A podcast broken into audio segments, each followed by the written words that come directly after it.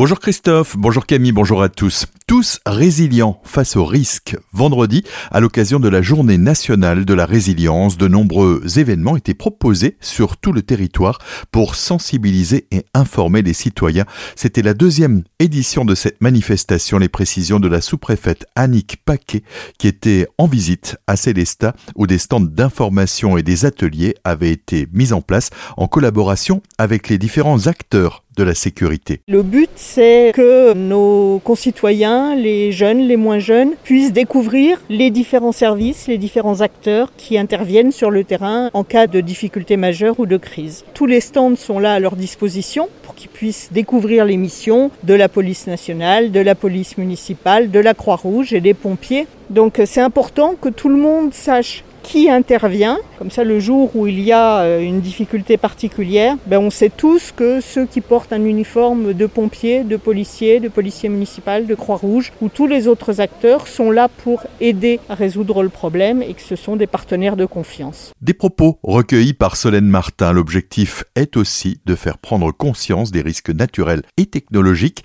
Au total, plus de 2000 événements de sensibilisation se sont tenus dans toute la France. On reste assez Célestat avec l'obtention vendredi du label Ville européenne du sport 2024 par l'Association des capitales et villes européennes du sport. La cité humaniste fait désormais partie des 16 villes françaises bénéficiant de cette appellation et c'est aussi la première ville labellisée en Grand Est. Une délégation célestadienne prendra part à une cérémonie de remise du label à la Commission européenne. C'est à Bruxelles le 7 décembre prochain. Hommage à Rachid Taha avec le festival de musique dans la vallée. Le chanteur sera à l'honneur à Sainte-Marie-aux-Mines dans le Val d'Argent lors de cet événement qui se tiendra de jeudi à dimanche.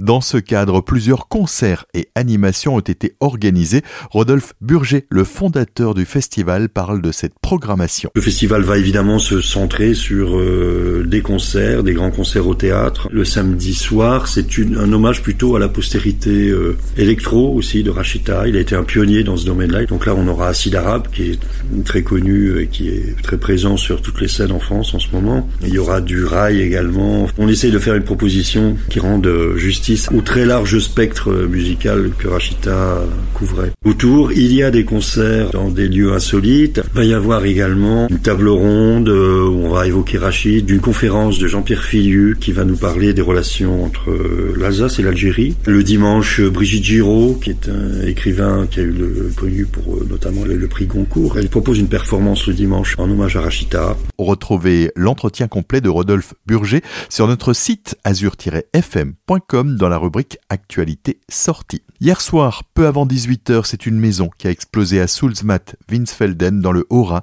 La détonation a été entendue plusieurs kilomètres à la ronde et l'ensemble du bâtiment situé rue principale a été totalement détruit. D'importants moyens de secours ont été déployés pour éteindre le feu. Un cheval tué dans une collision avec une voiture à Utenheim. L'accident s'est produit dans la nuit de samedi à dimanche sur la départementale 1083 à la hauteur de Utenheim près de Benfeld alors que le véhicule circulait dans le sens Strasbourg vers Colmar.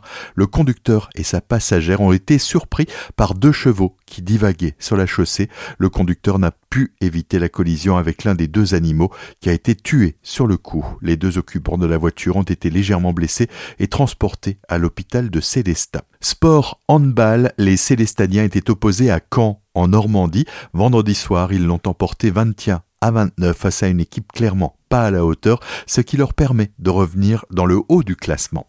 Football pour terminer, le club de foot de Bissheim, lui, est dans la tourmente suite à un échange de mails contenant des propos racistes tenus par deux dirigeants du club à l'encontre de joueurs. Le président avait immédiatement présenté sa démission pour marquer sa désapprobation. Joueurs et proches du club se sont retrouvés vendredi soir à l'appel de deux éducateurs entraînant la démission des deux auteurs de propos racistes.